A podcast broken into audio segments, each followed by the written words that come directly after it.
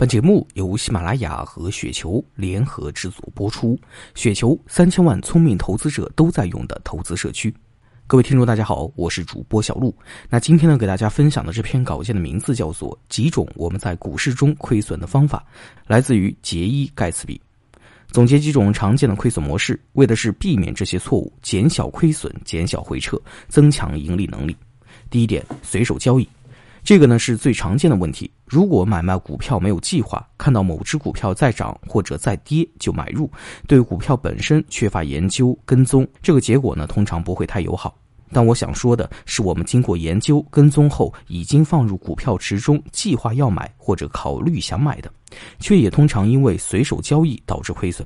经过我们研究的，一般基本面都问题不大，业绩也不错，估值也可以，那为什么还会亏损呢？有几个原因，常见的是市场不好，热点不在，资金短期行为或者股票自己本身有问题。但有时候我们很难区分到底是哪种原因造成的。总之，它就是在跌。直接的结果呢，就是你在亏损，而且不断扩大。你的业绩表现不好，那这个时候用任何理由说服自己都是多余的。比如说洗盘、短期下跌、基本面很好、将来肯定会涨等等。与其这样，不如总结下自己到底哪里出了问题。通常是买点不好，仓位不好，缺乏耐心，左侧交易，下跌恐慌，最终呢导致亏损。其实呢，解决方法呢也很简单，就是交易计划，计划交易，按纪律执行。下面呢说说呢这几种问题。第二点，买点不好。一种呢可能是在大盘在短期见顶时买入，这个时候买入的股票，只要不是逆势上涨的股。那一定是短期被套的，而你能够买到逆势上涨的股票的概率是不大的，忽略。一般经验而言，短期大盘连续上涨三天，一定是短期高点酝酿回调，在大盘大涨后买入的股票往往会被套。这个呢和个股关系不大，所以即便是有现金有好股，也要尽量在大盘回调后的一段时间酝酿上涨时再买入。另一种可能就是上涨股票短期高点买入。我个人的模式也是追涨，但是我们要评估，如果是第二天的大涨，往往呢就要谨慎了，远离均线买入。为什么不等到回到均线要展开反弹时买入呢？有人会说，股票什么时候买都是对的，这显然没那么正确。我们买股票不但要看长期，也要看短期。短期亏损你扛不住了，卖出就亏损。如果长期持有，万一你选股有问题，那就是深套。所以短期买点决定了你的止损模式有效。第三点，仓位不好，这其实呢也是一种缺乏耐心，直接一次性买进，不试探，很多时候也没问题。但如果市场不好，走势不对，那就会导致较大的回撤。最好的办法呢，至少还是分两次减仓，长线股可能要更多次。一次性买入最大的问题是，一旦回调回撤过大，很容易扛不住而卖出。你的买点通常不会那么精准，买入后下跌的可能性呢是很大的。还有一个仓位问题，就是个股的确认性和仓位的配比，这个呢容易被忽视。一只个股要确认才能够获得重仓的机会，就好像你手下最得力的人应该得到最重的信任。我们有时候会出现最好的股涨得最好、最看好，却得到一点点仓位；没那么看好或不确认的，却成了重仓。这样下来，你肯定表现不好。这就要反思一下，是我们的眼光问题，还是应变问题？及时调整仓位配比。第四点，缺乏耐心。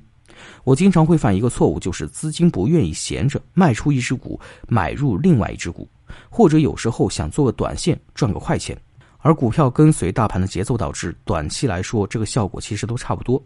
如果有计划操作的话，不管是波段还是建仓，都应该耐心的等待买点，即便看到其他的机会，也不要被诱惑，因为你认为很确定的机会往往是陷阱，没计划的话呢，很容易被套牢。第五点，左侧交易。对散户来说，尽量避免左侧交易。我指那种大幅下跌的股票，避免抄底，因为小资金没必要左侧交易。对散户而言，多赚十个百分点并没有什么变化，而等股票走出趋势来再买入会安全的多。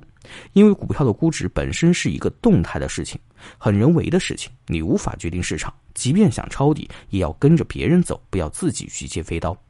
第六点，下跌恐慌，也是源于无计划。短期买高，仓位重是下跌恐慌的根源，恐慌导致割肉，之后再看可能就是股票上涨过程中的一次良性回调，一个小回调就把我们的资金吃掉了。